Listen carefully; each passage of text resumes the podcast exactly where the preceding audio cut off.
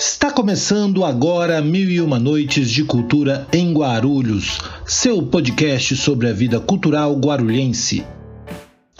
Meu nome é Vitor Souza e nos próximos minutos eu convido você a conhecer mais e se integrar com a vida e com as histórias da cidade. Uma Noites de Cultura em Guarulhos estará disponível sempre às quintas-feiras, comigo, Vitor Souza, conversando com os convidados da cidade. A produção é de Rosângela da Silva e é um oferecimento da Guarulhos Cultural.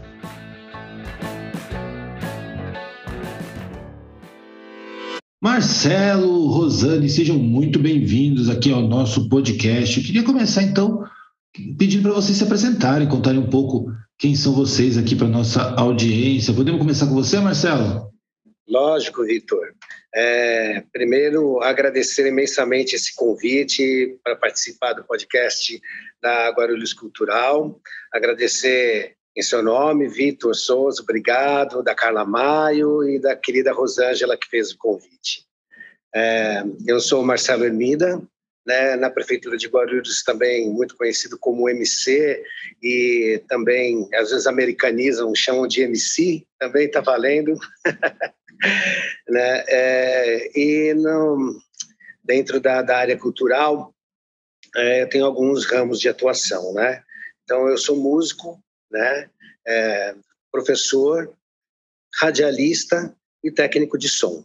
Então, falando um pouquinho de músico, né? Sobre minha carreira de músico, eu comecei nos inícios do, no início dos anos 90, né? É, primeiro trabalhando com música autoral junto ao meu amigo Roberto Morales, né, e ao Gustavo Lazzarini, na banda Strix Nebulosa, que logo mudou para Espíritos, o nome.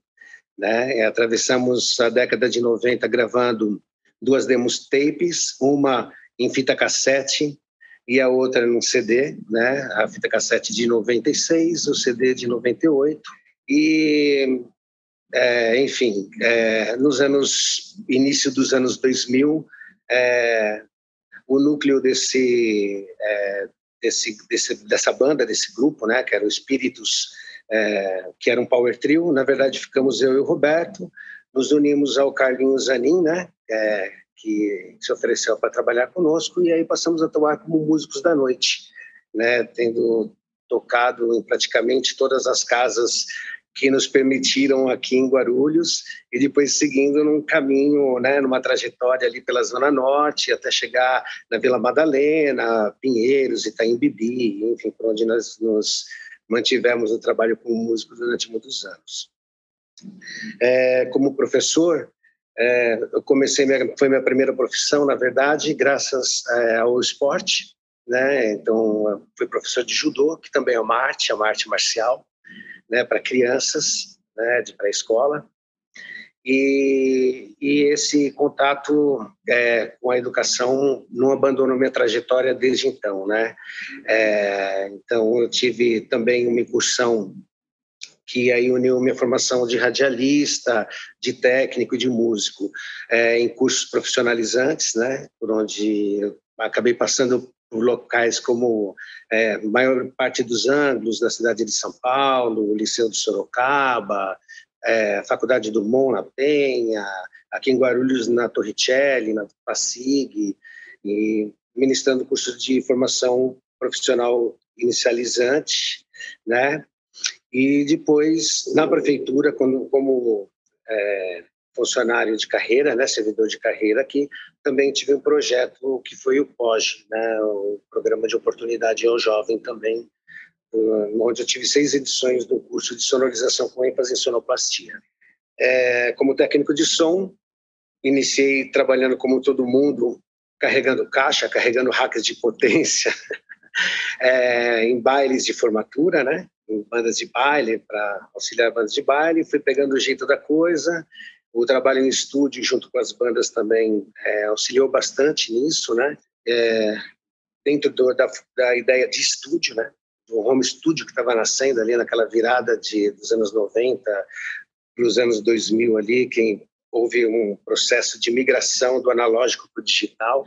E quando entrei na prefeitura de Guarulhos, aí eu me deparei com uma situação assim de trabalhar diariamente nessa função. Então, isso aprimorou demais as minhas condições é, como técnico e também é, me aproximou demais de toda a cena cultural da cidade, que já havia uma proximidade é, do lado musical, mas que aí eu acho que se aprofundou é, demais.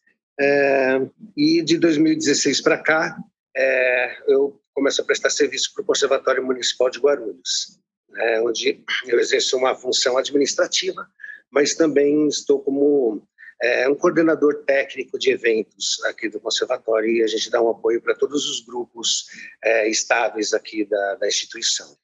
É, simultaneamente, a gente tenta também ajudar na parte política né, da nossa contribuição, então eu sou membro também do Conselho Municipal de Política Cultural desde 2018 e, e também do Contur é, desde 2019. Maravilha, muito bem apresentado. Faltou só falar que é a figura mais elegante da cultura dessa cidade. Mas antes de passar para a Rosane, é, MC, porque eu sou da leva que te chama americanizado, é, conta para gente o motivo do MC. Pois é, Vitor, para que não cause nenhuma confusão, eu não sou habilidoso com rimas, não tem nada a ver com isso. É, MC nada mais é do que é, as iniciais né, do, do, meu nome e primeiro sobrenome, né, que é Marcelo Costa. E quando entrei na prefeitura de Guarulhos, é, no setor da sonorização, existiam outros Marcelos e já tinham apelidos, né? Então é, foi natural que eu ganhasse o meu também. Maravilha! Então tá aí devidamente justificado então o apelido do MC que foi americanizado aos poucos a gente vai inovando nos apelidos assim que que roda também a nossa cultura. Rosane, queria que você agora também se apresentasse aqui para nossa audiência te conhecer um pouquinho melhor. Nossa senhora, não tenho a memória do MC, não, gente. Socorro! Tô mal não, lembrando meu nome completo. Não só a memória, mas ele, ele é tão elegante, até no pensamento dele, que você viu como foi tudo encadeado, né? Foi segmentado, foi passando, com aquela calma que só ele tem. É realmente a figura única eu sou italiana e tomo ansiolítico, entendeu? Para mim isso é muito. Ai, socorro! e o MC pegou, né, MC? Não tem jeito de chamar o Marcelo de outro nome, gente. É MC pronto. Ai, que prazer estar aqui, viu, Vitor? Muito obrigada. Obrigada, Rosângela, por insistir. Ai, a Rua é uma fofa. Ela foi pessoalmente lá me chamar carinhosamente. Muito obrigada, viu? Obrigada, Vitor. É um orgulho participar aí do Guarulhos Cultural, né, desse podcast, porque é, é, são, são ferramentas importantes, né, para o artista poder falar, se manifestar, enfim, as pessoas conhecerem um pouco da gente sem na, na prática, né, sem a gente estar na prática de tocar, de enfim, como MC ali também é da prefeitura, enfim, de estar ali como servidor público. Então, muito obrigada pelo convite, é um, é um prazer estar aqui. É, eu, te, eu não vou fazer, se eu fizer o um cronológico aqui, filho, duas horas de podcast não vamos dar conta, né? Porque, porque eu sou, tenho uma certa experiência e tal, né? Mas eu começo a tocar muito nova, eu comecei a tocar violão porque eu gostava mesmo de piano, mas meu pai não tinha condições de comprar um piano. E sei lá, com uns 10 anos de idade, né? Ele comprou um violão para ele, porque ele gostava de tocar sertanejo, e eu, nossa, né? Como assim? Eu posso segurar o instrumento que eu quero tocar. E eu fui meio autodidata no violão. Eu tive alguns professores, mas eu nunca gostei muito de escola, assim, da coisa é, sempre fui meio rebelde, mesmo na escola, mesmo na escola de violão, eu fugia um pouco dessa coisa. Eu aprendia com o amigo, com o músico, aí ele falava: olha, isso aqui, dava uns toques, né? Toquei com muita gente legal também, que tocava bem, então eles acabavam me puxando, porque eu tinha que tocar bem, a harmonia tinha que estar melhor, porque senão os caras estavam tocando comigo, já viravam, né? Ai, a essa daí é a bicuda, né? Porque você só canta, né? Então eu sempre gostei muito de cantar, muito de tocar. Venho de uma família que tem não é musical, mas eu tenho alguns algumas histórias assim malucas da minha família. Meu tataravô era maestro, meu, meu tataravô era maestro da banda lá da cidade. a minha outra tataravó que veio de, de lá da Itália, ela conseguia água e conseguia outras coisas porque ela cantava e na verdade não era um canto, ela rezava, né? É, acho que era modinha, se eu não me engano, é, ladainhas, né? Eram as ladainhas, parece, né? E o cara gostava da voz dela e mandava água, mandava comida, enfim, acho que eles sobreviveram essa passagem da Itália para cá muito por conta da, da minha tataravó lá cantar bem. Então, quem sabe tem uma raiz aí. Ó, foi longe, MC. Segura a ponta aí, duas horinhas. Gente, foi assim. Eu sempre toquei na noite, né? É, de dia, de tarde, de noite. Teve uma época que eu tocava assim de quarta a domingo, muito tempo. Em São Paulo, em Guarulhos, toquei em muitos lugares.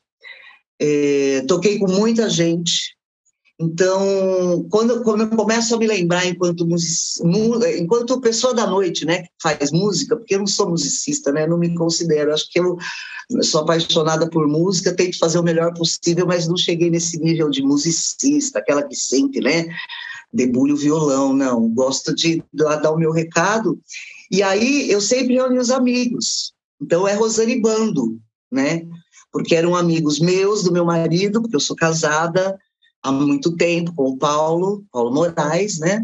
Então a gente sempre reunia os amigos e era isso que a gente fazia e tocava. E isso a gente levou para a noite, começamos a sobreviver de músicas, casamos, né? Sobrevivi 25 anos só tocando, até que eu prestei o concurso. Enquanto isso, eu me formei em História, sou formada em História. Né? Era para levar três anos, levei dez, porque eu cantava na noite, eu nunca consegui ir para a faculdade, mas tudo bem, estou aqui formada. Você viu que foi um curso assim, intenso. E era verdade isso, eu, é, eu ia bem, mas tinha algumas matérias de sábado, sexta, que eu não conseguia acabar, enfim. E aí estou nessa batalha até hoje, passei pela, por, por muita coisa, fui muito, trabalhei em muitos lugares além de música. Nossa, tem muita história, mas assim, sou servidora pública também municipal, concursada, sou agente cultural, e trabalhei na educação. Trabalho na educação, já trabalhei, porque eu acho que essas coisas é uma mistura, né? Não tem como a gente separar a educação da cultura, a cultura da educação, enfim. E, e continuo nessa batalha pela arte, claro, sempre, porque é ela que me move, né? É, e aí a gente está num lugar que é Guarulhos, né? Então eu sempre toquei aqui, eu toquei eu, tô, eu tenho o quê? Mais de 30 anos de carreira né, musical na cidade fora dela, então é isso, minha cidade, né? Vamos ver. Tô querendo mudar, sabe? Porque o meu, meu negócio é que eu vou sair dessa cidade. Você é nascido em Guarulhos? Eu quero ir pro mar, gente. Eu quero ir pro mar. Aqui não tem mar. Se tivesse, eu já tava bom para mim. Eu ia ficar aqui para sempre. Mas é, mas é isso também. Você pode ir até o mar e retornar para a cidade. Você não precisa ficar lá no mar. A gente quer você por aqui. É, você é nasceu tá tão perto, né? Ai, olha, tá, ah, tá perto. Sozinho. Tá perto. Gosta de ficar só ali, debaixo da árvore, bebendo, comendo, dando uma conversada, cantando. Você é nascido em Guarulhos? Ou? Mas, não, não, eu sou do interior de São Paulo. Eu sou de Lucélia. Lucélia. Lucélia é oeste paulista, é ali perto de Adamantina, Oswaldo Cruz, Marília, né? Região quente, de café, então, terra de é, rio, de... Eu convivi muito com, com isso, cavalo, né? Teve uma época que eu tive cavalo em Guarulhos. era o meu transporte, era o meu meio de transporte. A gente tinha bicicleta, eu tinha um cavalo, dá licença. E, e você veio É isso, quando? eu sou, sou, do interior. E acho que por isso que tenho uma veia sertaneja em mim, sabe? Muito forte. Da, da, música caipira, porque meu pai gosta muito, né? Então a gente canta em todas as festas, era eu com meu violãozinho. Foram as primeiras canções que eu cantei assim, junto no violão, além das, das de, de criança e tal, né? Foram as músicas caipiras que meu pai canta até hoje. E a gente faz aí duas vozes e se diverte. Com quantos anos você veio para cá? Ah, vim não. Bom, é porque meu pai é bancário, né? Então, de Lucélia fomos para Fernandópolis, de Fernandópolis para Guarulhos. Daqui ele foi trabalhar em São Paulo, então continuamos em Guarulhos. Cheguei com oito anos. Faz mais de 30 que eu estou aqui. né? Uhum. Quer dizer, sou mais guarulhense do que luceliense. Ô, oh, bicho feio esse nome, né, gente? Pelo amor de Deus. Prefiro ser guarulhense do que luceliense. Eu, eu sou barrense, então é exatamente também o melhor. É, não é o melhor, dos mundos. Mas eu, enfim, gosto muito da, de, de, pensar que eu sou lá de São Joaquim da Barra, embora tenha passado só um pouco menos de três anos lá. É, mas e aí você chega, você chega aqui é, com oito anos de idade, então praticamente você fez, né? se criou aqui na cidade de Guarulhos. E, e, como é que você se lembra desse momento, tipo, além de óbvio né, de andar a cavalo aqui na cidade, mas como é que você lembra da cidade nesse momento, na sua, né, nesse período assim, né, de oito até os dez? Você tem memórias dessa época? Tenho, tenho muita memória. Bom, era a cidade, era tudo de terra, você quase não tinha asfalto, eu morava do lado do, hoje é o CME Júlio Fracalanza, morava ali, na rua do Fracalanza mesmo, né? Uma casa legal, até grande, é, e na frente da minha casa, ou do lado, assim, era bem próximo, estava começando uma indústria de pilha, que eu acho que era. A gente não teve uma indústria que me ensina, me ajuda a lembrar, caramba. Que durou muito tempo. Microlite, que agora hoje é um prédio, sabe? A microlite, né, Rô? Viu como eu não sou tão, tão ultrapassada, microlite? E ela, então, e era uma coisa grande assim, né? Então eu lembro disso, de ser tudo de terra, de a gente ainda ter rio, né? Eu cheguei aqui com oito anos, ainda tinha lugar que não era ainda, era rio mesmo. As pessoas falam, não joga lixo no rio. Eu lembro disso pequena e as pessoas jogavam lixo no rio, né? Assim, não era nem em saquinho, porque na época nem usando, a gente nem tinha essa coisa, no mercadinho. É, eu lembro de vir com as balas num saquinho, marcava na caderneta, caderneta, eu nem sei qual que é o certo. Tô brincando. Marcava lá na cadernetinha e no fim do mês o pai pagava uma fortuna de bala, chocolate. Você não lembra, MC? E é isso, Vitor. Então era assim. Depois eu mudei para perto do fórum, que hoje ali no fórum, ali, é, descendo mesmo do fórum, que vai dar na avenida. A Avenida Tiradentes eu vi nascer, né? Eu vi ser um. taparem o, o que já não era mais rio, que já era um esgoto correndo a céu aberto tamparam por causa do cheiro, aí veio uma, uma ruazinha, uma avenida, nossa, e agora é outra, meu Deus, a gente saiu assim de um lugar de sítio para uma cidade que é grudada em São Paulo, né? Que é uma metrópole. Então, e foi muito rápido, cara. 30 anos, 40 anos isso acontecer, é uma velocidade que mama me haja a perna para correr atrás disso, hein, Vitor? Tô ficando correndo muito. É, você me fez viajar no tempo agora, Rô, porque eu estudei ali na Quarto Centenário, onde fica o trenzinho ali, ali tinha uma escolinha infantil. Nossa, e ali tinha um riozinho, passava o riozinho por ali, a gente atravessava a pontinha, a Isso. praça não era dividida, a praça ela era inteirona, lembra disso? Lembro, opa, a praça era inteirona, depois que a avenida, por conta do movimento de carro, teve que ser cortada. Então a gente viu tudo isso e foi muito rápido, né, MC? Nós vimos, nós vimos o, hoje, a ascensão é, do bobódromo. vimos a ascensão do bobódromo. Isso mesmo. a gente chamava de bobódromo. Oh, meu Deus! É o bobódromo é, é, é, fica ali na quarta centenária, é isso? Perfeito, Vitor. É assim, a Quarto Centenário ela era uma praça inteira. Né? Ela juntava todo aquele, aquele pedaço ali numa praça única. Aí eles Isso. cortaram a praça com as avenidas. Né? Acho que ela era cortada só pela Tiradentes, né, Rô? Vem ali da Nelo Pratice e aí cortava Aí por isso que era bobódromo, né? Porque para você dar a volta na praça... Tinha que ficar rodando. para o outro lado, aí você se perdia mesmo, eu, você não tinha noção de quantas voltas, ficava até bêbado é, então, é. E a gente viu mudar assim muito rápido. Eu não sei se as pessoas acompanharam a mudança, né? Tão rapidamente. Porque eu ainda sinto que a gente assim, é uma cidade tão grande, tão interiorana, né?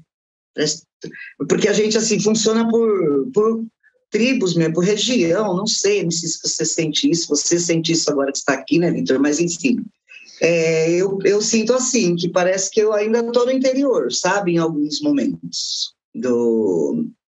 Mas é isso. Hoje você está aqui questão da Pode falar, MC. Desculpa, é que eu ia aproveitar essa questão da, da divisão regional da cidade, como a Rosane explanou, eu acho que isso, inclusive, é, ela é muito evidente na cultura da cidade, né? Já que a gente está aqui falando sobre cultura, é, é, por exemplo, nós temos aqui uma cena proeminente desde sempre na cidade. Né? Eu lembro, por exemplo, dos anos 90, que nós tivemos uma cena rock aqui na cidade. Por exemplo, vou lembrar aqui de 1993, que foi um ano marcante, por causa do Rock Forever, que foi lá no Lua Nua. A rua deve lembrar do Lua Nua também, com certeza, ali, que ficava na Timóteo Penteado, porque nos anos 90 a, a vida noturna era na Timóteo Penteado, não é como hoje ali na Paulo Fatini, né? E, e esse evento, é, ele reuniu é, uma série de, de, bandas, assim, já naquela época, 93, eu lembro que estávamos, estava no Spirit, não era nem Spirit, era Strix Nebulosa, estava no Strix Nebulosa, já tinha o Sabacover, que depois virou Santo Grau, é, tinha Chernobyl, tinha Medellín, Velhas Virgens pisavam aqui, Ocotô. Quem produziu esse evento foi Ronaldo Deja, que depois se tornou o empresário tanto da, das Velhas Virgens quanto do, do pessoal da, da tribo de Já. Então, é, enfim, mas é, tudo isso é a ponta do iceberg, sabe, Vitor? A gente pensa, por exemplo, ah, Parque Secap, a Mauri Fala Bela, né? É, enfim, é, nós temos artistas que estão assim que, em evidência na cidade. Mas nesse tanto de terra que nós temos em Guarulhos, é certo que muito talento ainda está escondido. Não, com certeza. Ah, é eu... uma delícia cada vez que a gente vai, bate um papo, vai surgindo essas histórias, esses personagens. Eu queria que você falasse também um pouquinho, Messi, dessa sua relação aí mais é, inicial da, com, a, com, a, cidade. É, você começou a falar aí um pouco da escolinha, né, ali do, do quarto centenário. Quais são as primeiras memórias que você tem assim com a cidade? Bom, Vitor, eu nasci no, no, bairro da Penha, em São Paulo, né? E vim para Guarulhos com um ano de idade, então eu sou praticamente um guarulhense. De lá para cá, para quase toda a minha família, de irmãos, filhos, são guarulhenses e quase todos nascidos no, no Carlos Chagas.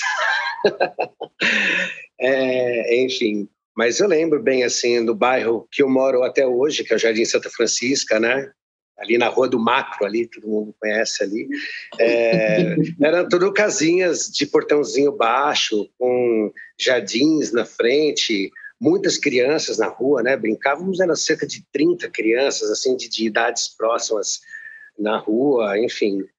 E ali também fui tendo contato, também meus contatos com música, assim. Também acabou meio que rolando por conta é, de uma paixão pelo, pelos quadrinhos, né?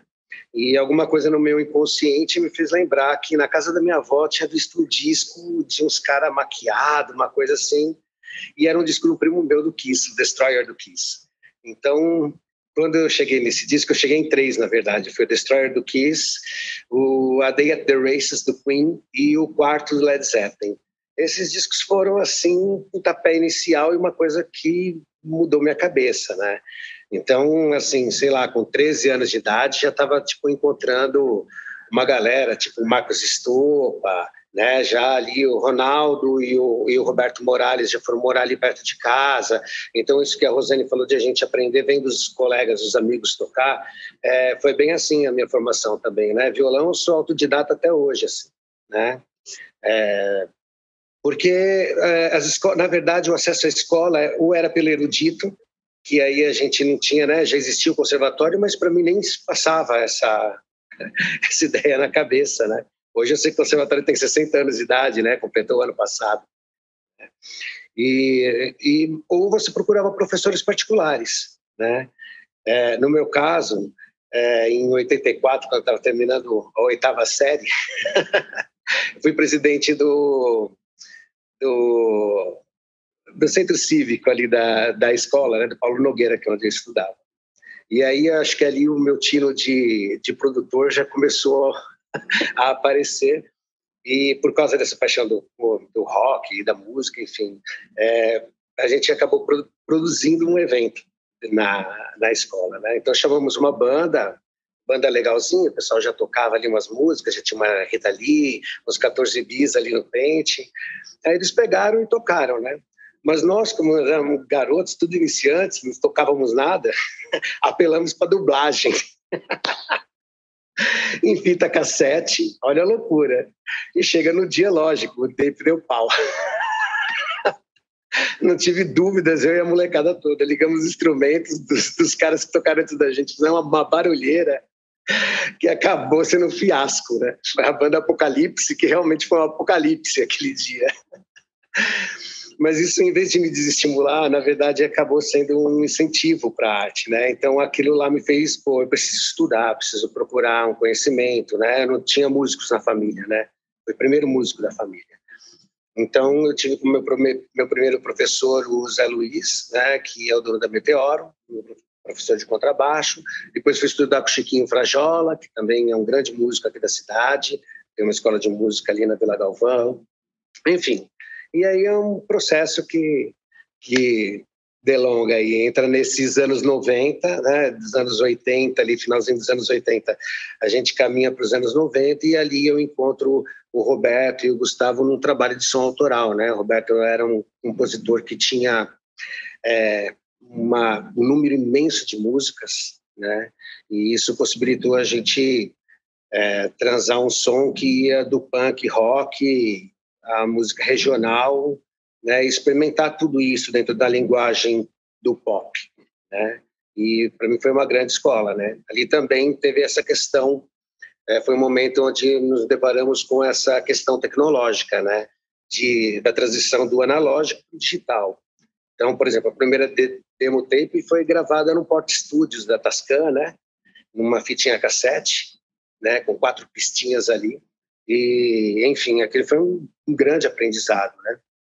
E aí a gente decidiu num determinado momento, porque gravar estúdio era coisa muito cara, então era uma coisa fora da realidade. Né? Hoje tem essa ideia do conceito do home studio, facilitou demais, né? E hoje aplicativos, então, nossa, fica muito mais fácil, mas na época tudo era muito difícil.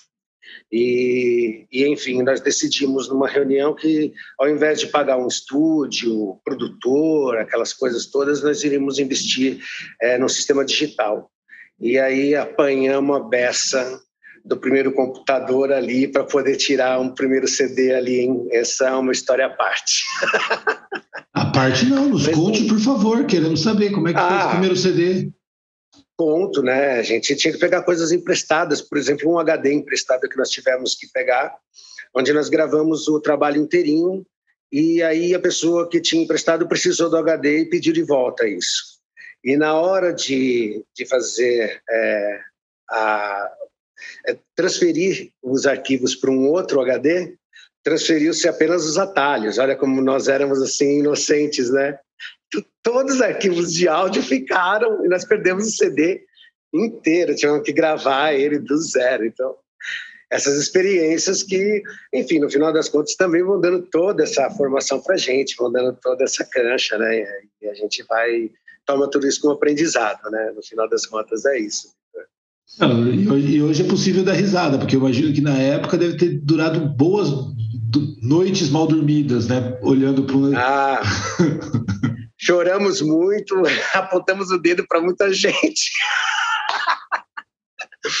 né? É legal também, é, e também acho que é importante para para situar em, de algumas figuras importantes é, dessa época, é, boa parte desse aprendizado foi graças ao Carlos Lanza, que é o famoso Carlão, que quem viveu nos anos 80 para os anos 90, assim, e conheceu isso, era um, além de ser um, um grande guitarrista, um cara fenomenal, que eu vi com uma Janine tocar Eruption do Van Halen, sem nenhuma condição, assim, e tirar o som da guitarra, um cara fantástico. Também era um cara que era um grande produtor, ele se enveredou nessa área de produção, e ajudou a montar muito estúdio. Muita gente que tem estúdio hoje em Guarulhos deve muito ao Carlão. Então, acho importante também a gente relembrar esses personagens. Infelizmente, ele faleceu já faz muitos anos, mas que teve uma importância fundamental, não só na minha formação, mas na de muita gente. Maravilha, muito bem feito o registro. Eu queria trazer para a conversa É, e uhum. falar um pouquinho assim, você começa a tocar né, com essa relação junto ao seu pai, né, você tem um, é, é, é esse olhar, como você falou, né, de muitas músicas que vêm desse sertanejo é, que traz a sua trajetória, mas em algum momento você começa a não só tocar com seu pai, mas começa a ir criando um bando. Como se deu esse processo e como que era esse, esse momento para você é, de início, de quando você inicia a tocar na noite, o, o, o Rosane? Ah, bom, quando o violão, eu descobri o violão, ele virou meu parceiro inseparável. Então, assim, onde eu ia, vai ter a festinha de aniversário de dois anos da sobrinha. Eu devia ter dez, né? Eu ia com violão. E eu to... então eu tocava em todas as festas da família. Isso eu levei para a escola. Então, na minha adolescência, eu tocava era, ah, vai ter ali, vamos reunir, eu ia. E eu vivia a época dos festivais. Então, na época dos festivais, ali final de 70, começo de 80, eu estava mocinha, 14 anos, 15, e eu participei de festivais aqui em Guarulhos, festivais que foram ah, lotado de gente e tal, né? É, eu nem lembro como era o nome desses festivais, mas era ali na Figuinha da Vila Galvão, que tinha um teatro enorme, né? Acho que era o único teatro, a não ser o Nelson Rodrigues, que era pequeno, e, mas era uma coisa assim, vinha muita gente de fora, vinha gente de Brasília, reunia uma galera. Então eu já participava desse movimento. Eu não, eu, eu nunca fui compositora, né? Eu sempre fui intérprete. Mas mesmo na escola, como eu já gostava de cantar, eu fazia isso eu, eu, eu interpretava música de, de amigos meus que eram bem melhores compositores que eu, que eu não, não nasci para isso, gosto de interpretar, mas eu gostava de cantar do meu jeito, fazer da minha levada, né? Sempre bem acompanhada, e aí foi assim. Então, na, é, na adolescência, no colegial, eu também estudei em escolas muito legais, eu fui. É, eu já tinha esse vínculo com a música, sempre tocando nunca é, com o compromisso de tocar em algum lugar, eu nunca pensei nem ser profissional, mas assim, eu tocava todo dia, eu pegava o violão e tocava, eu tirava música, eu ouvia na TV, eu tocava, né? Eu comprava revistinhas, eu tenho caixas de revistinhas, que eu não consigo jogar fora, sabe? Foi meio que minha tem uma história ali, né? Das revistinhas que traziam as cifras. Você comprava de um compositor, de vários. Hoje era tudo no computador, né? Na minha época era tudo no, é, mas eu fui criando essa relação com a música. E quando foi, sei lá, 82 já, já estava estava acabando o colegial, em 82 surgiu um bar em Guarulhos, Odara, Odara Bar. E o bar eram de quatro músicos é, que se juntaram, eles tinham formação musical, era o Kimba, a Marlene, o Edu Guidini e o Beto. Todos eles eram envolvidos com arte, tinham escola de arte. A Marlene teve escola de arte durante muito tempo, é, junto com a Regina, depois, inclusive, que foi quem me trouxe para a música de novo. E, e nesse bar eu estava assistindo o Kimba tocar na mesa, assim, eu cantarolando. E foi assim que começou minha vida profissional. Ele falou: nossa, você tem uma voz, uma voz legal, assim, né? Você gosta de cantar? Falei, ah, eu gosto, né? Gosto muito de cantar. Não, sobe aí. Falei, sobe, tá louco? Nunca na vida pensei em pegar um microfone na mão, né? Não, não, chega aqui perto, ó, vai cantando devagarzinho. Nossa, menino, me achei. Como que eu nunca tinha feito aquilo antes? Eu amei, entendeu? Mas assim, né, durona e tal, não, cantar só uma, tchau. Mas eu não sabia, assim, eu não tinha experiência mesmo, eu devo ter cantado muito mal, né? Mas amei. E não é que o moço me contratou? Oxe, já fora, no fim da noite ele falou, faz uma noite aqui, pelo menos uma entrada. Eu falei, menino, você... aí eu falei, eu toco umas músicas no violão. Nossa, ele pirou, né? Você toca? Toco. Fez o quê? Devia ter o quê? Uns 17 anos para 18. Estava no fim do colegial. E aí comecei a tocar na, na noite. É, tocar algumas coisas. Tive meu, parei de tocar, fiquei anos sem nem pegar o violão, tive um trauma fantástico com, com algumas experiências com música, é, porque é um mundo muito machista, É, se você chega só para cantar, você já é julgada e, e, tem gente sim que te derruba do palco, tem gente que é muito boa, e até pessoas ali, né, que o MC falou e tal. E, e outras pessoas. Tinha um cara que tocava, não sei se é do, esse Carlão que você está falando, acho que não, mas o cara tocava com duas guitarras e o piano. Duas guitarras e um piano. E ainda fazia uma babadana. Pô, é para tirar o chapéu, né? Mas você não precisa menosprezar o outro, sabe? Tipo, numa canja, assim. Eu passei por algumas coisas muito punks.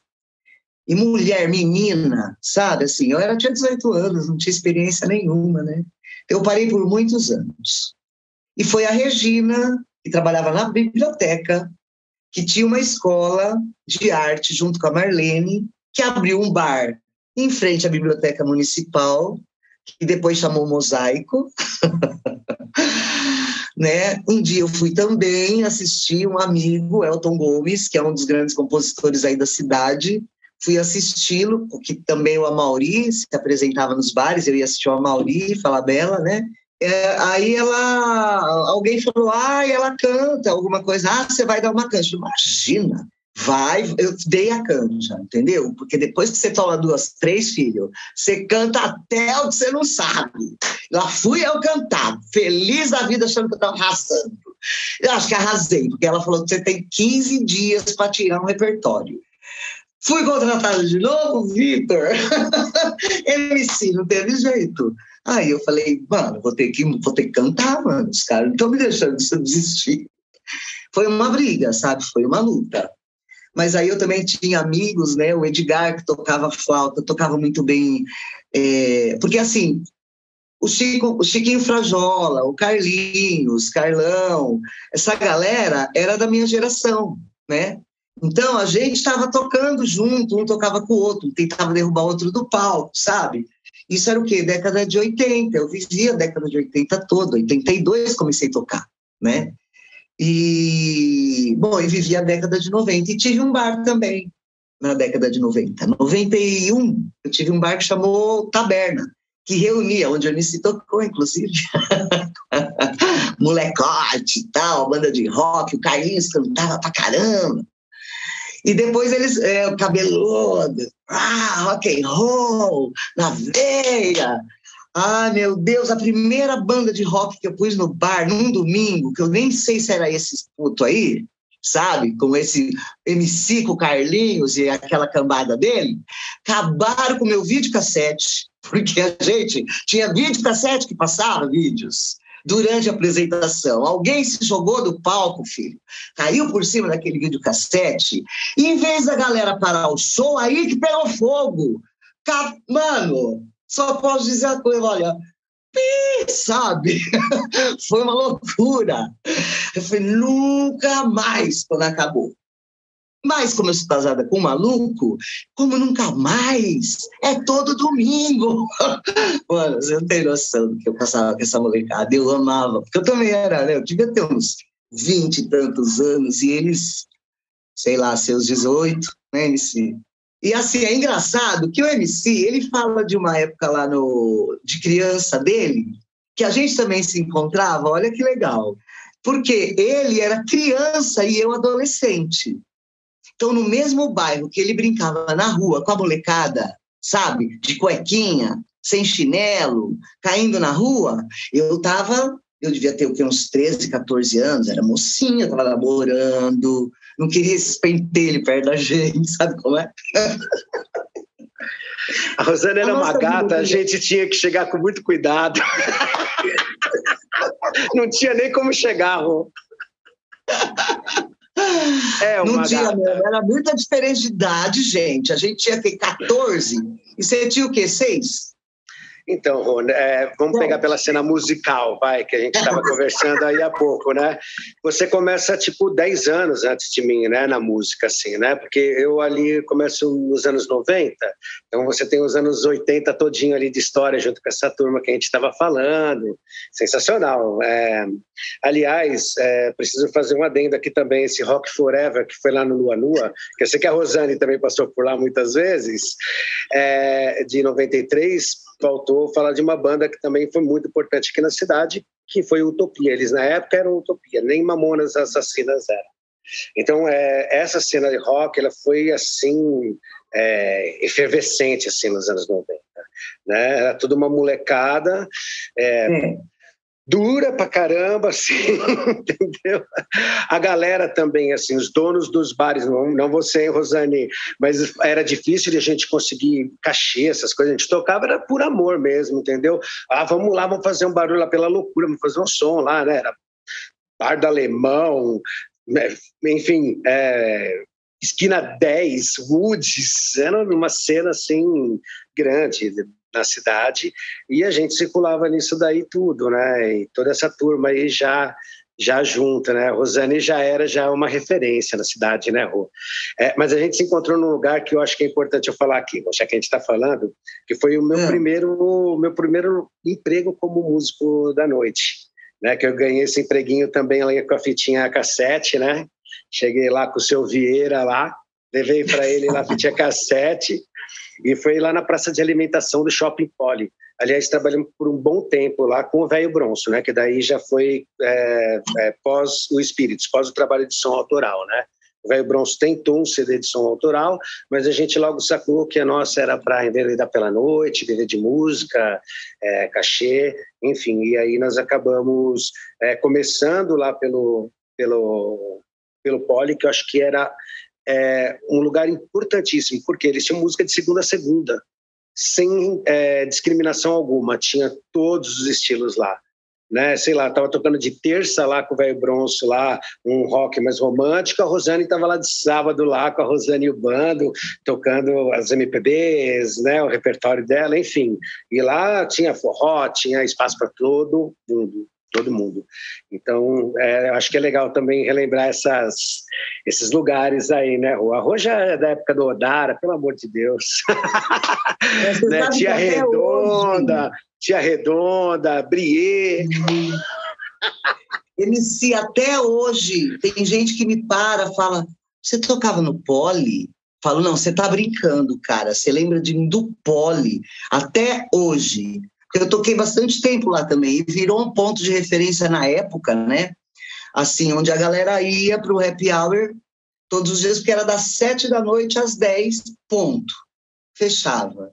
Então, normalmente, o pessoal não ficava em Guarulhos, não tinha, a gente não tinha um Teatro Adamastor, não tinha, a gente uma noite, mas a galera ia para São Paulo, né, que queria, então fazia uma, um tiro ali, né, tomava alguma coisa, ouvia um som, e quem podia, né, ia para São Paulo.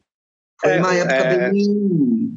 Tinha ali as casas ali da, da Timóteo Penteado, né? Fredão, né? O saudoso Fredão, tinha Bambam, Teve um monte de. Não é que ele morreu, né? não, viu, gente? É o bar. Não, saudoso ele tá e é o bar. E... Saudoso Fredão, meu coração já palpitou aqui, não disse? Não, Rosane, não, Rosane, saudoso bar do Fredão, que ali tem, tem história para contar também de lá, hein? E não Ai, só, né? Também teve um lugar muito importante que a Rosane também esteve muito lá também, que foi Florestan Fernandes. Florestan também teve uma cena lá muito importante, onde muita gente é, é, culturalmente ativa na cidade esteve lá. Casa da Marina, Marina Pinto, enfim, é, do Dio, de uma galera lá, assim, era um local de encontro de uma galeraça lá também, né, Rô? Lembra dessa? É, é, eu acho que assim, o Florestan Fernandes, que era um espaço assim, é, que hoje a gente chamaria de coletivo, né? Na época não, era um espaço cultural mas era um tipo de coletivo, né? A gente era ali, a gente sempre se reunia, sempre tinha coisa boa. E ali foi um, como que a gente vai chamar? Uma, um, deu muito fruto, sabe? Foi uma maternidade de pessoas assim. Marina, o Estopa trabalhou, o Paulo, eu, você, teve tanta gente que saiu dali, sabe? E veio para a cena cultural, veio para a cena política, enfim, que é muito importante, né? E a gente recebeu muita gente legal lá também, né? Itamar Assunção, Lobão, enfim, foi um espaço que agitou Guarulhos, sabe? E trouxe para Guarulhos esses artistas que eram ditos malditos, né? Por quê? Porque esses artistas que hoje, Tamara Assunção, que a gente conhece, eles não estavam na mídia, né? Eram tudo disco independente, os caras às vezes vendia tudo que tinha para ter lá o, o, bolachão, porque era muito difícil. Eu nunca imaginei, assim, na minha época que eu cantava, imagina fazer disco, ter música, isso era tão longe da minha, sabe? Porque não tinha dinheiro para isso, para pensar nisso sabe? E que nem o MC falou, ai, quando eu fui técnico de som, eu carreguei som. Mano, como assim? Eu sempre carreguei som, desde os 18 anos de idade, porque músicos a pé e carregando caixa acústica. Oh, eu, eu não sei não, viu? Ajudava a montar. Tinha dia que o cara passava mal, era eu que fazia o som, entendeu? Eu não sei, era mal feito, tudo bem. Eu digo assim, era uma batalha mesmo para viver da música, né? Sempre foi assim uma, sempre foi uma batalha, né? Gravar sei, uma viu, coisa muito eu, acho, né? acho, que, acho que esse negócio de carregar som é, é coisa que se estende até os dias atuais. faz parte do meu show, faz parte do meu show. Não tem como fugir, não, gente. Músicos a pé também, tá? Vai aprendendo, né? Sambando na noite de sapato branco, glorioso. Só que músicos a pé quando voltam para casa. Músicos a pé, quatro da manhã, instrumento na mão, quantas noites, noites e noites. Não tinha ônibus e não tinha carro. Foi aí que eu comprei o cavalo, mas aí também não deu muito certo. Vitor, puxa aí, pelo amor Não, eu tô, tô, tá maravilhoso. Tenho certeza aqui que a nossa audiência também está curtindo demais aí passar por essas histórias e conhecer um pouquinho mais de vocês, a partir desse momento todo que vocês viveram e vivem, né? Seguem cantando, seguem tocando, seguem com o trabalho de vocês. Eu queria puxar um pouquinho para esses trabalhos, né? É, eu sei que o. Bom, na verdade, MC, você participou de quantas bandas, cara? Porque conforme você vai falando, você, vai trocando os nomes, eu não sei nem identificar. Você tem esse registro? O cara não é monogâmico, né, meu? Pelo amor de Deus. Na verdade, até que não você, porque, Além de tudo, assim. porque eu sei que nesse momento você também não é monogâmico, você também tem mais de um trabalho nesse momento. Né? Então, assim, estou falando assim, ao longo da vida, você, quantos trabalhos mais ou menos você tem assim, em mente? E hoje, assim, os projetos atuais também, se puder falar. Tenho sim, Vitor. É, na verdade, assim, é, trabalho é que os, as bandas têm aquele processo de mudar de nome. Existem alguns flertes também, que você vai tocar com os amigos ali durante um tempo, enfim. Mas eu considero mesmo as bandas em que eu atuei são bandas que sempre passam de, sei lá, oito anos. Né? Então, foi o Espíritos, que foi um trabalho é, voltado para música autoral. Aí depois teve o Velho Bronço, que foi a minha incursão é, pelo, pela profissionalização na música, né? Foi onde comecei a atuar como músico da noite mesmo, né? Numa trajetória que parte daqui de Guarulhos, ali do, do Poli, que foi o primeiro emprego nosso, né, na noite, até indo pela, pela Zona Norte, né? Pegamos, tocamos em Guarulhos em todos os lugares que abriam as portas, e aí fui pela Zona Norte, né? Serra da Cantareira, tocamos Bar do Pedrão, Trilha das Torres, Recanto da Montanha, Zorro, é, Avenida Nova, que é Luiz do Vilares ali, tocamos jazz bass, enfim, e aí fomos caminhando para Vila Madalena, que foi difícil de arrumar um espacinho lá, hein, Vitor? Um ano lá de muita batalha lá, indo todas as quintas-feiras lá, procurando os donos de casa, gerentes, aí fomos conhecendo o pessoal, e aí tivemos a abertura é, do Rock Bar Café, que ficava no Itaim Bibi, lá na Nova Faria Lima. E de lá nós conseguimos já os donos da casa já tinham mais duas outras casas, então nós já conseguimos também é, esse circuito dessas três casas e os vizinhos já começaram a namorar o som da banda também, que era muito legal. Né? Então a gente dali já tocou no Morrison, que era vizinho ali do, do Aloha, tocamos no Fidalga 33, no Lanterna, né? lá no Bexiga, no Café Aurora, enfim, tinha um circuito, fora festas, bares, enfim. Quando o Velho Bronço é, terminou, é, aí eu passei a tocar com o Rock Blindado, que era uma banda que já existia lá em São Paulo, são já dos meus amigos o Ricardo Barata e o João Paulo, os bateristas o Eduardo Diniz e o Van, Cavalcante, o Van Cavalcante, com quem eu toco até hoje, meu parceirão de época de ULM, que foi também faz parte da minha formação acadêmica, né? De 95 a 98 eu estudei ali na Três Rios, na saudosa ULM.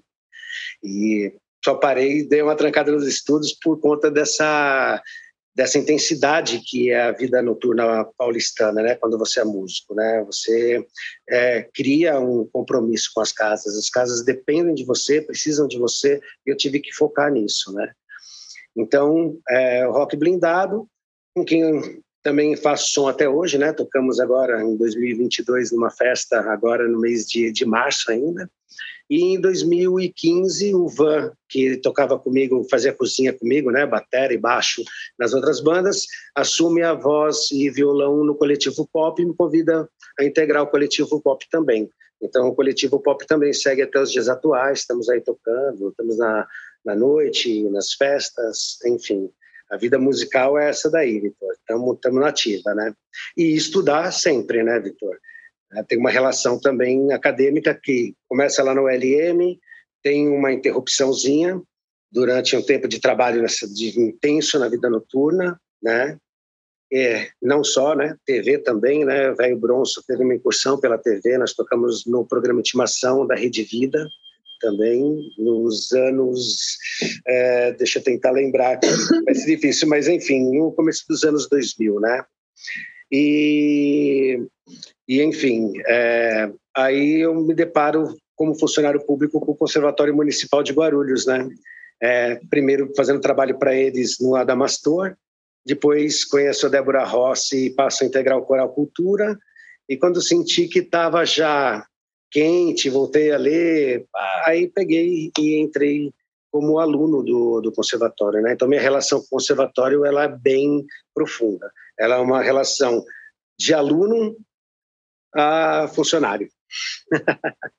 é isso. Maravilhoso. E Rô, você também, né? Você vem, como você falou, você teve esse momento que você viveu de música, né? Exclusivamente aí durante um bom período, mas você segue fazendo algumas apresentações mesmo. A gente acompanhou algumas ações pontuais, algumas ações junto com o Paulo, né? É, você também tem feito algum, algumas é, apresentações ainda um pouco no, no, no, ritmo que você já trouxe, né? De poder estar ali as pessoas buscando por você, buscando, pedindo para que você esteja assim, sempre trazendo um pouco da sua voz nos eventos, né? Ai, Vitor, a minha trajetória, assim, como MC, eu não lembro todos os bares, não. Acho que eu tinha que ter feito uma lista, porque eu já toquei tanto, estava aqui tentando puxar na minha memória, assim. Na década de 80, a gente ia muito para Socorro né? Que hoje, que Socorro não tinha nada, tinha um bar e o cara adorou a banda. A gente ia quase todos os finais de semana, a gente era contratado exclusivo, ficava na casa do cara, tocava o fim de semana todo. Então, assim, toquei. Aí de lá a gente tocou em várias cidades lá perto. Tocando, nossa senhora, aí você me puxou. Eu, olha, e assim, com o bando, porque a gente chamava de bando porque, apesar de ter a formação, sempre foi voz, violão, comigo, Paulo no, nos sopros, né? O Paulo sempre tocou clarinete, é, flauta e saxofone, baixo, guitarra e batera. O que mudava, às vezes era trio, às vezes quarteto, mas normalmente a gente tocava em cinco. Agora, eu tive uma grande virada, acho, na minha carreira, não na carreira enquanto carreira, sabe? Assim, também, claro, porque eu sempre vivi de música e isso foi da minha sobrevivência. Mas musicalmente falando, eu cresci muito quando, num, num, numa época de janeiro, um ano novo, alguém não pôde tocar numa casa, é, numa boate que chamava Sky, lá no Bexiga, né? E eu fui, e era uma boate gay, GLS, entendeu? Mas os músicos que tocavam lá, um mundo assim que eu não conhecia, mas que, meu, muito legal, né? Assim, a galera muito animada, né? Era uma casa aqui embaixo, era só de homens, né? De, de gays, tinham os shows com as, é, enfim, os shows com os artistas. Quem tocava lá é uma dessas famosas que tem hoje aí. Ela tocava nessa mesma boate que eu tocava em cima, música ao vivo, música para dançar, música para namorar, enfim. Mano, eu encontrei uma galera assim que tocava muito, mas não assim, ah, tocava, não, tocava muito. Eu me assustei, eu achei que eu nem tinha assim, eu, que eu, eles nem iam querer tocar comigo, mas pelo contrário, a gente se deu muito bem, tanto que essas pessoas me acompanharam, a MC até conheceu alguns dos músicos, eu trouxe para Guarulhos, tocaram comigo aqui, viajamos, a gente pegou, então eu toquei lá para o Morumbi, casa para duas mil pessoas, bailes, enfim, com essa banda a gente e eram músicos que hoje assim tocam com pessoas aí é, é, que é maestro, né? O Anilton Messias, que é maestro, enfim. É, enfim, muita gente legal mesmo. Hoje em dia, né, antes da pandemia, eu estava tocando, sempre cubando, porque assim, eu vou te falar uma coisa, Vitor. O que eu gosto é de reunir os amigos e fazer um som, sabe? É, e aí, quando e eu me dou, eu acho que eu sou uma pessoa privilegiada, porque eu me vejo numa situação assim, é, com um trampo, né? Eu sou servidora pública, concursada há mais de 15 anos, enfim. Estou numa posição privilegiada nesse sentido, confortável, né?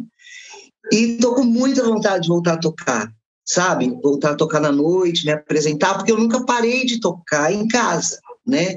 De tirar minhas músicas, de me aventurar em alguma coisa, mas eu, tô, eu tenho vontade, eu tenho muita vontade do público, mas para além dele, de reunir esses amigos no palco tocar, sabe? Então, quando eu me se falar, porque eu sempre tive assim, canjas. Todas as vezes que eu toquei, a maioria das vezes eu tinha canjas, sabe? Era um que vinha com a gaita, era outro que vinha não sei da onde. Quando a gente podia, era a banda tal com a banda tal, mistura, faz uma banda só, se apresenta ali, porque eu acho que uma das coisas que a, que a gente tem que aprender, os músicos, é, e eu falo dos músicos porque eu sou uma e sei, vivi essa vida e vivi com eles, e a gente tentou fazer coisas juntos, e eu sei como é o, ego do, do, músico e do artista, assim, a gente precisa aprender a trabalhar juntos, sabe? A dividir e aprender que assim, porque às vezes eu chegava, eu já passei por situações assim, de eu chegar num bar para ver o cara tocar, porque de verdade eu queria, fui ver o cara tocar, ou a mina tocar, sabe? O casal, ou o trio, ou a banda, porque eu gosto de assistir e de ver meus amigos fazerem o som, né? E muitas vezes a pessoa falou: lá, lá vem ela querer roubar o trampo. Ah, lá vem ela, olha lá. Pode, pode ver, ó, já está conversando com o dono. Tô mentindo, si. Olha, Rô, hoje eu acho que é um pouquinho diferente as coisas, mas nós passamos assim por. É, é, existia muita competição dentro do, do, da cena musical, né? É, principalmente no circuito do jazz, putz, aí a coisa é muito complicada. De um querer derrubar o outro. Tem, tem uma coisa assim que a gente é, evita falar por uma questão ética. É zero. Mas é, o meio musical não é fácil de você se posicionar e de se manter. É, enfim, é, hoje eu acho que está um pouco mais tranquilo devido às coisas estarem mais segmentadas, né? É meio cada um no seu lugar, assim, né? Mas a coisa, mesmo ali na cena rock, assim, ainda tinha uma interação, né? Dos anos 90 ali, tinha uma interação, assim, com o todo, né? E, enfim, né? Mesmo entre os roqueiros também existia uma competição, né? Grande, assim, existia a união, uma união que nem hoje tem associações, tem isso, tem aquilo. É, foi um tempo meio, meio complicado, não foi muito brincadeira não de se manter, enfim. Mas, mas é, é isso, Rô. É, é que, né? então, acho que é isso, tem que ser vários bandos, sabe? A gente tem que se ajudar e, e um e, e ver o outro, não é sempre que a gente pode, né? Não é sempre que também mas é então, isso. isso. isso me faz pensar assim que hoje, né, é, tudo uma questão de amadurecimento também, né? E assim, hoje como como conselheiro do CMPC, em que a gente tem que ter é, o foco de defender né, as causas culturais da cidade. Né? É, é, a gente vê que, na verdade, isso tudo é, só atrapalha todo. Né? É cultural dentro do, dentro do mundo do músico, mas isso atrapalha demais, na verdade, é, é o desenvolvimento da cultura na cidade. O que a gente precisa, na verdade, é de união, de representatividade, né? Então, acho que tudo é uma questão também de amadurecimento. Essa rapaziada nova parece que está mais, mais no caminho, assim, está mais, mais focada, né? O pessoal já pensa de uma forma mais profissional da coisa também, né? Eles têm esse entendimento que Guarulhos é uma cidade territorialmente extensa, né? E, e que precisa de, de representatividade, que precisa de pessoas encabeçando para poder, enfim, trazer isso para um contexto onde todo mundo sai ganhando. Porque eu acho assim, a gente está vivendo uma época musical muito diferente, gente. Até cinco anos atrás, você suava para gravar um CD.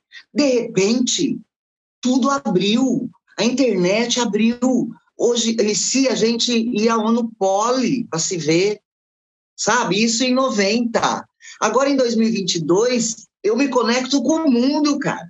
Eu lanço a minha música e de um dia para o outro eu tive um milhão de visualizações, dependendo do que eu faço. Eu não tenho mais as empresas que antes você tinha que vendia disco. Você sabe, saía por tanto, vendia por tanto, depois a coisa do pirata, a gente viveu tudo isso. Ah, quer dizer, eu, para minha cabeça, às vezes eu não entendo direito, sabe, tudo isso que está acontecendo, né? É, porque o mundo é, ele, ele se abriu, você vê, eu ainda quero ir no bar tocar com os, né? A pessoa está fazendo isso, você vê a Mônica Salmazo, né? Ou de casa, ela toca com todo mundo que ela quer, ela nem precisa sair de casa. Enfim, é, eu não sei, né? Quanto, mesmo podcast assim, eu eu eu fico meio, não, é uma coisa diferente para mim, sabe? É, é uma experiência diferente ver isso. Eu não consegui fazer uma live, por exemplo, não me sentia vontade. Era muito, eu não sei, eu foi, é horrível fazer live. Não deu. Mas não, oh, sabe? Para mim não deu. Estou velha. É, então, oh, vou falar um pouquinho da minha experiência com live, já que você falou, né? Eu estive em algumas lives, né? Inclusive é, como funcionário também, é, na, atuando como técnico, né, na área técnica. Então, desde que entrou a pandemia, eu tenho acompanhado as orquestras de Guarulhos, né, tenho feito a captação de áudio das transmissões e tenho vivenciado muito essa questão de live. Né. É, é uma outra linguagem, é diferente, Rô. É uma outra pegada. É que você, eu acho que nós temos coisa muito semelhante, né? Por exemplo, para mim a música, ela é, ela é difícil, ela não é fácil né? Eu tenho que me, dedicar, eu tenho que estudar. Eu nunca estou contente com o meu com, com o meu aproveitamento, com o meu resultado. no entanto, no palco, eu me sinto em casa. Tudo isso some, fico à vontade. Então é, é uma questão também de de, de particularidade, do jeito como cada um sente as coisas, né? Mas eu tive, assim, é, experiências interessantes com live, né? Tipo, tocando com o coletivo pop em estúdio, né? Ou, tipo, num bar, tocando bar com a casa fechada, todo mundo de máscara ali, e a gente tentando chegar aos lares, levar um pouquinho de conforto, de, de música, de entretenimento para as pessoas que estavam, assim, sofrendo demais, estão passando por um momento muito difícil. A arte ela foi fundamental é, durante todo esse período. É, então a live ela foi muito importante, acho que nesse contexto, sabe, Rô?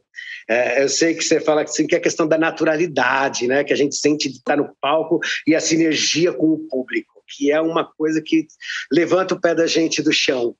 Mas... MC, live me salvou. As lives que eu assisti me salvaram na pandemia. Você não está entendendo?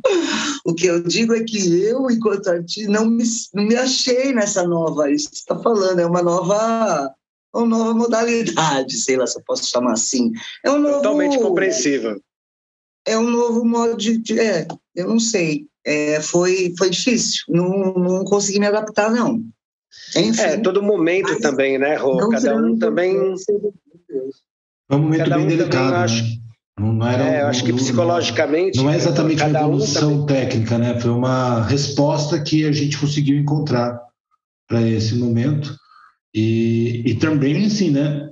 Pelo podcast, Rosane, você foi excelente no nosso podcast. A gente ficou aqui muito feliz de poder ter avançado com esse papo aqui, conhecer um pouquinho mais de você, é, do seu trabalho, da sua trajetória, o, também o MC aqui que trouxe também uma diversidade, né? Das ações, tanto na relação com a cidade, como em relação com os artistas, com os espaços né, afetivos da nossa cidade e também o trabalho que vem se desempenhando aqui como artista na cidade, como servidor, como membro dos conselhos de participação.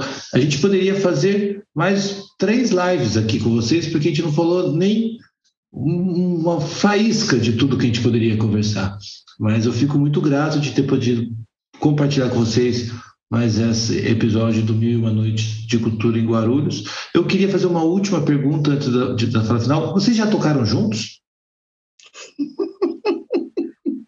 O Rosane, faltou essa experiência aí. Eu acho que ele está fazendo uma proposta para gente. Ele sim, conta tudo aí. A gente nunca tocou, a gente já marcou várias vezes, já até escolhemos repertório, Vitor. Mas não deu certo por N motivos, né? Não que a gente não quisesse, não. Mas por N motivos ainda não deu certo. Mas vai dar certo uma hora sim. Pode deixar. Tomara, Rô. Já fica então aqui o compromisso para que numa nova, um novo episódio a gente já possa falar também dessa experiência que há de ser vivida em breve. Estou aqui ansioso, felizmente já tive a oportunidade de acompanhar tantos shows do MC como o show da Rosane. Aliás, o show da Rosane foi um dos primeiros shows que eu assisti aqui quando estava na cidade, lá na Casa Azul, da Débora Vidala. E, então, fui, fui muito feliz aqui de ter vocês no nosso episódio. A gente vai chegando ao final aqui, então, do episódio e uma noite de cultura em Guarulhos. Para a gente fechar, eu queria agradecer mais uma vez, MC, muito obrigado. Eu queria que você deixasse aqui as suas redes sociais e uma palavra final para os nossos ouvintes. Vitor, eu que agradeço imensamente o convite. É, me sinto honrado de estar aqui conversando com você, que é uma pessoa ativa cultura, culturalmente, tive a honra de trabalhar contigo e aprender muito com você, aprendo a cada momento. Agradecer a Rosângela pelo convite cordial, por todo o cuidado que ela teve, né? A Carlinha Maio também, que é uma querida, que está junto com vocês aí na revista. Enfim, é, e meu, né, meus canais, minha, minha rede social, sou Marcelo Hermida, né? No Facebook é, estou como Marcelo Hermida, fácil, devo ter algum homônimo lá, mas está tudo certo. É, Marcelo Hermida também tem meu canal no YouTube, tem alguns vídeos, tem um pouquinho da, um pouquinho da, da história, da trajetória. Tem lá quando eu tive a oportunidade de tocar com a orquestra jovem no Rock Concerto. Isso daí também é assunto para outra live, hein, Vitor? E no Instagram, marcelo.hermida. Mais uma vez agradeço Dizer também que é uma satisfação imensa, uma honra estar aqui junto com a Rosane, que é uma grande artista, tenho uma baita admiração por ela, né? Sou fãzão do seu trabalho, Rô. Maravilha, muito obrigado, viu, MC? Valeu mesmo aqui pela participação. Teremos, queremos muito ouvir mais histórias suas, cara. Foi maravilhoso e elegante, como sempre, gente. É impressionante a elegância desse homem.